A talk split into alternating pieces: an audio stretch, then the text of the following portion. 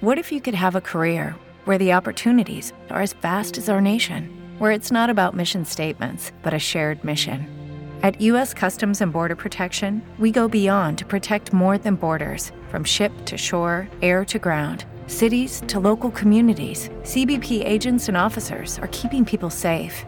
Join U.S. Customs and Border Protection and go beyond for something far greater than yourself. Learn more at cbp.gov/careers.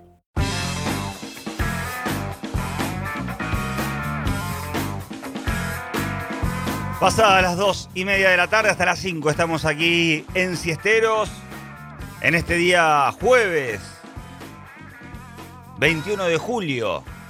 Ya pasó el día del amigo. Che, hoy tendría que ser feriado. ¿O no, Marce? 21 de julio a partir del próximo año feriado. ¿Cómo se va a trabajar después del día del amigo? No, no tiene ningún sentido. Ningún sentido. Hoy nadie trabajó bien. Nadie. Salvo el doctor, pues ahí no se puede fallar. Ahí sí fallamos, estamos al horno. Le vamos a dar la bienvenida, como cada jueves, al doctor Diego Varés, médico especialista, consultor en clínica médica, jefe del servicio de clínica médica de admisión del Hospital San Martín de la Plata. Su Instagram, arroba doctor.diego Varés. Dieguito, ¿cómo va? Buenas tardes. Hola Martín, buenas tardes. ¿Cómo andás? ¿Cómo te va? ¿Todo bien? Todo bien, todo bien. Un poquito cansado, pero bien. Ah, ¿viste? O, o sea, apoyás mi moción de a partir del próximo año, 21 de julio, feriado. Apoyo esa moción. Muy bien. La verdad que sí. Aparte, yo hice martes y miércoles, así que más todavía. Ya, eh, sí. eh, juntando más cansancio todavía. Ya. Y suena así, se lo escucha cansado, doctor, ¿eh? Eh, estoy un poco estoy un poco cansado, diríamos, ¿no? He tenido un, Mm. un desgaste mayor de lo habitual, me acosté más tarde y bueno, obviamente hay que levantarse temprano por, por las obligaciones cotidianas, pero sí estoy más cansado. Eso no está bien, ¿eh? Martes a la noche y miércoles a la noche. No está bien, no está bien. Eh, ¿Por qué uno cuando se acuesta más tarde se tiene que levantar a la misma hora de siempre? Si te acostás más tarde, tenés que levantarte más tarde, doctor. Sí, este sería una interpretación factible, ¿no? Sería una, en realidad eh, está el famoso dicho calavera nochilla, ¿no? Ah. O el famoso dicho el que el que le guste el durazno que se banque la pelusa. Sí. Eh, Entonces uno tiene que hacerse cargo de sus responsabilidades después de pasar un muy buen momento con, con los amigos, ¿no? Pero Ujú. bueno, todo sigue, todo continúa, lo que sí apoyo totalmente la, la idea que tienen ustedes con respecto a que el, el 21 de julio debe ser este un día no laborable, por lo menos hasta las 12, 13 horas. Claro. Vos deberías escucharlo más al doctor Hernán, ¿eh? No, yo lo escucho, yo lo escucho. Lo que pasa Bueno, es que- eh, entonces hacerle caso. Si lo escuchás, te falta la otra parte. Eh, Sí, sí, lo escuchar lo escucho atentamente siempre. Por ejemplo, ahora voy a escuchar cuando el doctor me responda. Doctor, ¿eh? ¿Lo escucho? ¿Querés que, te vaya, ¿Querés que te vaya a ver más que te escuche? no, no, no, ya tosí, ya tosí. Doctor, ¿a qué llamamos in- infección de vías aéreas superiores? Bueno, eh, las infecciones de vías aéreas superiores, eh, en primer lugar, antes de definirlas con mayor precisión desde lo anatómico, diríamos, es muy importante recalcar eh, primero el momento del año, el motivo por el cual eh, ab- abordamos el tema, ¿no? Eh, vos sabés que las infecciones de vías aéreas superiores son eh, enfermedades o procesos infecciosos que eh, característicamente se van renovando de manera anual eh, en las etapas otoño-invierno, porque están vinculadas por distintas cuestiones asociadas a las bajas temperaturas. Y por otro lado, resultan también sumamente importantes jerarquizarlas y poder charlar sobre ellas, porque junto con la cefalea junto con la lumbalgia, o sea, con el dolor lumbar, repito, lumbalgias, cefalea, e infección de vías aéreas superiores representan las tres causas en el mundo, en el mundo, más frecuentes de consulta en todas las este, los estamentos de medicina primaria o medicina ambulatoria, los servicios de guardia, etcétera. ¿sí? En general, vuelvo a repetir, las infecciones de vías aéreas superiores, las cefaleas y las lumbalgias. Por esto, tal vez inicialmente está bueno poder recalcar y jerarquizar el por qué vamos a hablar hoy de, esta temática. Y ahora con respecto a tu pregunta puntual, Hernán, eh, las infecciones respiratorias de las vías superiores son aquellas que afectan, justamente como su nombre lo está indicando, el tracto respiratorio superior y que por lo tanto van a generar afectación de la nariz, potencialmente, ¿no es cierto?, de la nariz, de los oídos, de los senos paranasales, de la faringe, de la laringe, de la tráquea y de los bronquios. O sea que yo te puedo decir que, si bien después podemos entrar obviamente en detalles más finos, las rinitis, la faringitis, la sinusitis, las bronquitis, las laringitis, por ejemplo, representan el gran grupo que me acabas de preguntar de enfermedades o infecciones de las vías aéreas superiores. Todo lo que sea vías aéreas inferiores o infección de vías aéreas bajas, eso representa impacto a nivel pulmonar, o sea, las neumonías o las neumopatías, que, eh, repito, anatómicamente están diferenciadas en vías aéreas superiores y vías aéreas inferiores, como acabamos de mencionar. Bueno, eh, ¿y, de, qué manera se, se, diagnostican justamente este tipo de enfermedades, doctor?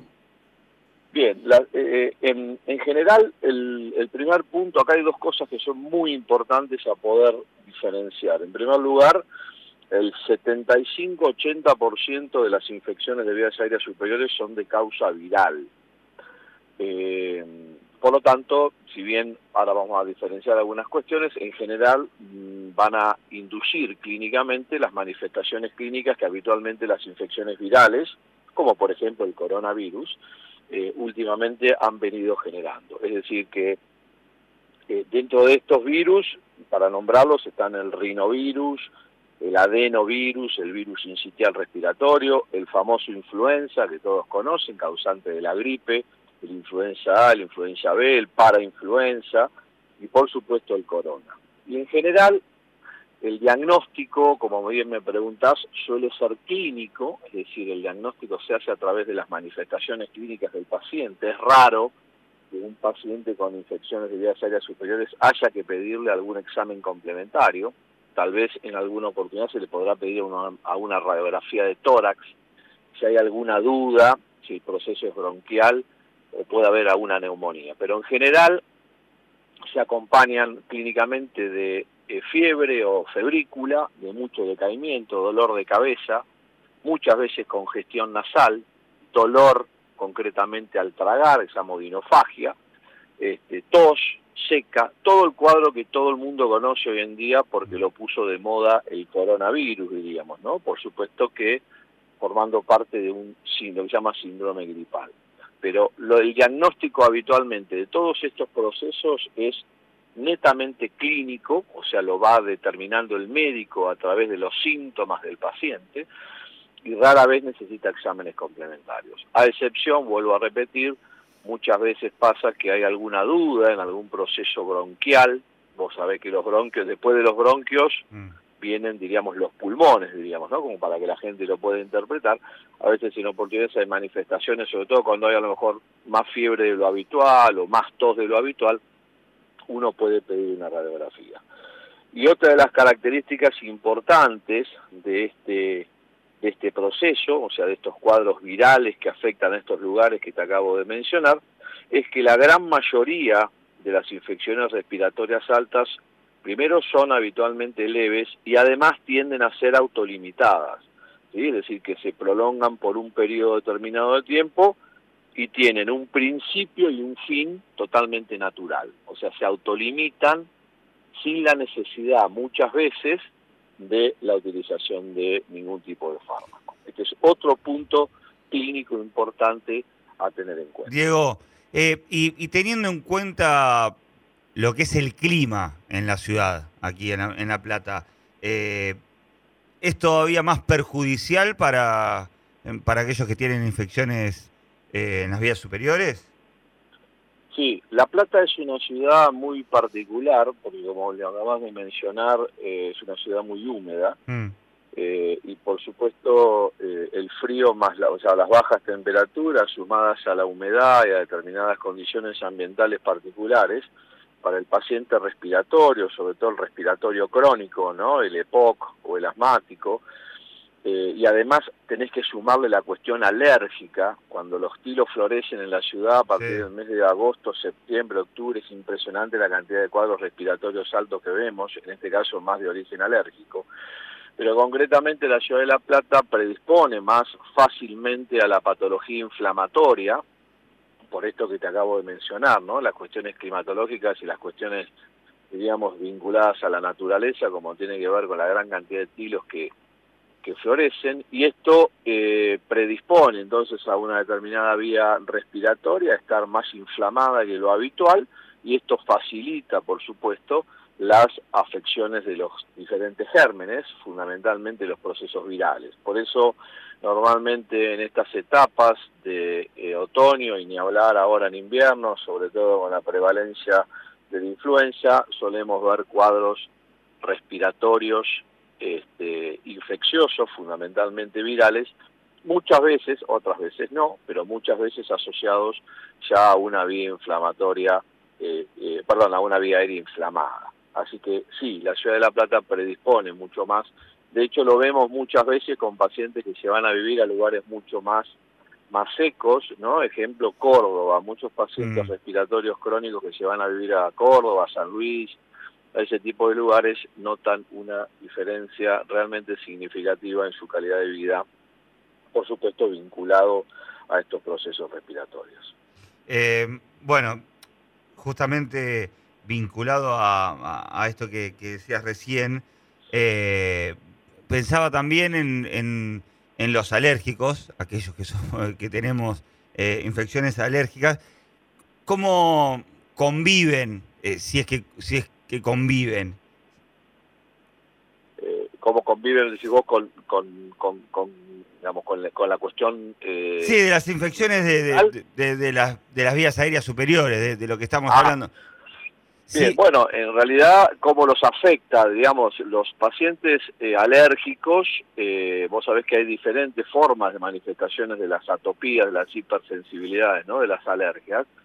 Eh, y los dos puntos de impacto más importantes son, en primer lugar, la piel y, en segundo lugar, las vías respiratorias. Y muchas veces asociadas, de hecho, las atopías vinculan los asmáticos o los procesos de broncospasmo, rinitis alérgica, poliposis nasal y también lesiones dermatológicas. Están totalmente vinculadas y relacionadas desde lo fisiopatogénico y en un montón de aspectos más.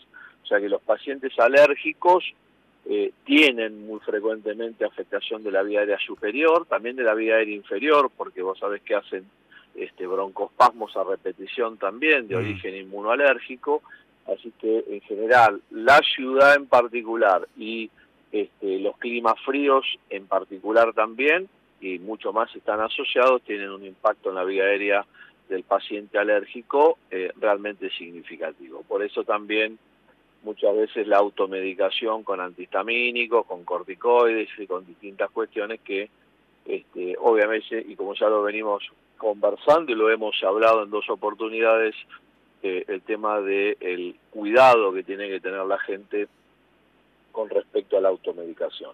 Y acá quiero comentar algo que es muy importante, porque eh, yo les comenté que aproximadamente el 75-80% de los procesos respiratorios altos son de origen viral.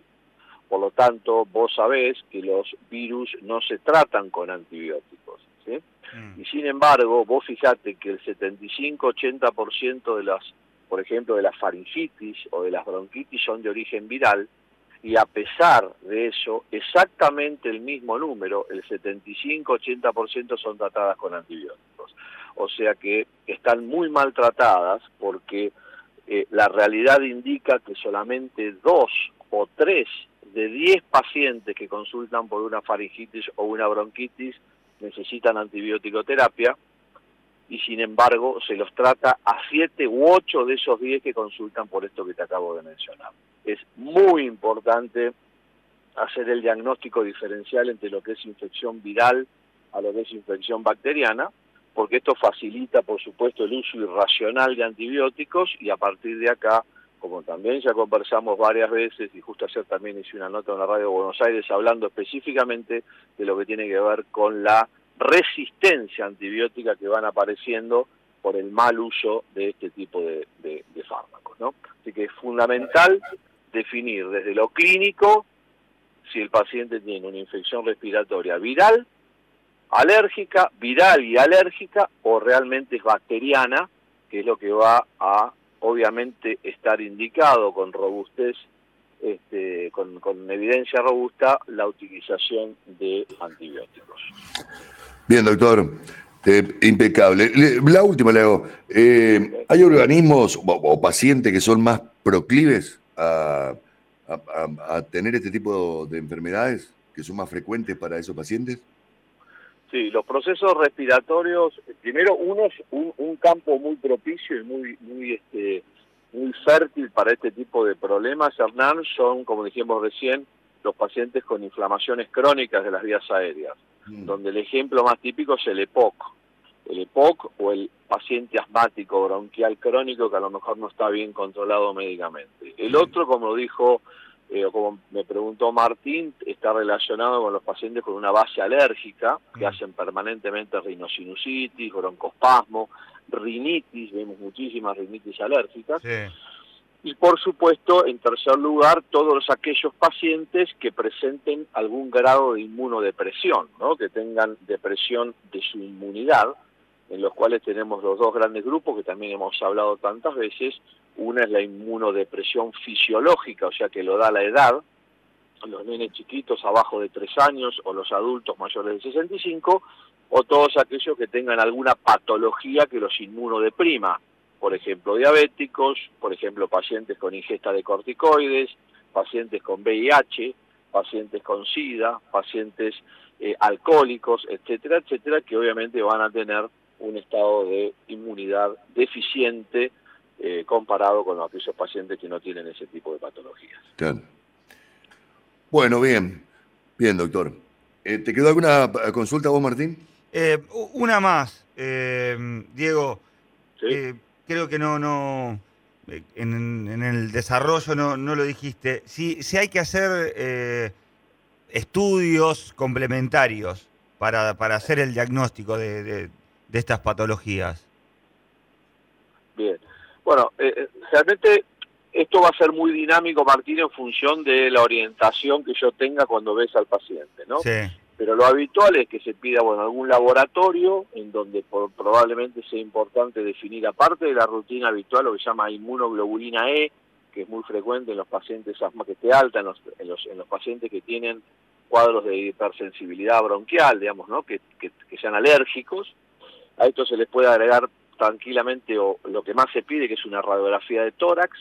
Se puede pedir alguna espirometría para ver también funcionalmente cómo están esos pulmones. Y si eh, el paciente así lo ameritase en función de su cuadro clínico, se pueden agregar otros exámenes un poco más específicos, pero vos fíjate que se puede hacer radiografía de senos paranasales. Hoy ya nos la radiografía de senos para ver cómo están los senos maxilares, frontales y etmoidales por la sinusitis se usan menos, así que se pide tomografía.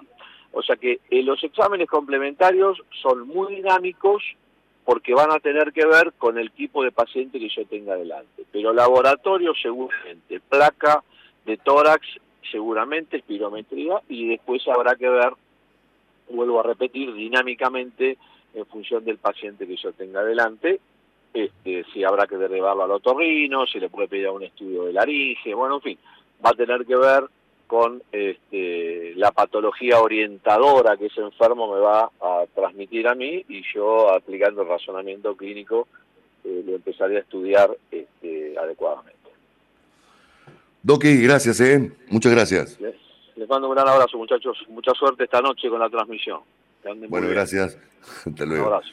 El doctor Diego Ares, eh, especialista en clínica médica, por supuesto. Doctor punto Diego Varés, arroba doctor punto Diego Varés para seguirlo en Instagram. It is Ryan here and I have a question for you. What do you do when you win? Like, are you a fist pumper, a woohooer, a hand clapper, a high fiver? I kind of like the high five, but if you want to hone in on those winning moves, check out Chumba Casino. At ChumbaCasino.com, choose from hundreds of social casino style games for your chance to redeem serious cash prizes. There are new game releases weekly, plus free daily bonuses. So don't wait. Start having the most fun ever at ChumbaCasino.com. No purchase necessary. Group. Void were prohibited by law. See terms and conditions. 18 plus.